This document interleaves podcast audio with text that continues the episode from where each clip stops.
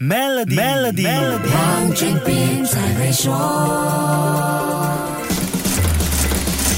你好，我是黄俊斌。最近几个星期，全球科技业接二连三传出负面消息，令科技业的前景又蒙上了一层阴影。其中一个市场高度关注的消息，就是 Meta 宣布将裁员一万一千人。Mark Zuckerberg 在上个星期三证实，Meta 将会裁退百分之十三的员工，这是这个科技巨头在历史上最大规模的裁员计划。相信你已经看到很多新闻，大字标题写着 Mark Zuckerberg 说，Meta 走到这一步全怪他。他为什么会这么说呢？原因跟世界上很多企业管理的决策失误是一样的。电子商务在疫情开始爆发后的膨胀速度，给这个科技巨头带来超乎想象的收入。世界上很多人都愿意相信这是一个永久性的趋势，即使疫情消退后，这股科技主导销售的势头还会继续。Mark Zuckerberg 也不例外。于是，这位 Facebook、Instagram 和 WhatsApp 的掌舵人决定大规模增加投资。可是，投资的钱花出去了，市场发展却是事与愿为。宏观经济挑战、竞争加剧和广告损失，导致 Meta 的收入远远低过他所预期的。他必须为这个错误判断负责。看到这样的新闻，你想到什么呢？是不是有种似曾相识的感觉呢？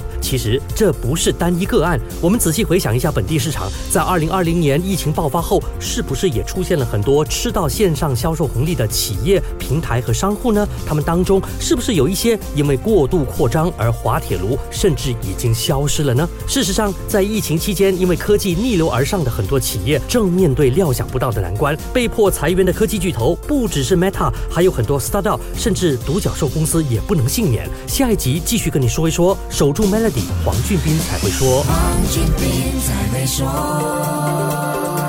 使用 Maybank Trade Financing 为你的进出口业务预先固定汇率，减少汇率风险。详情浏览 maybank.my/sme Trade 附条规。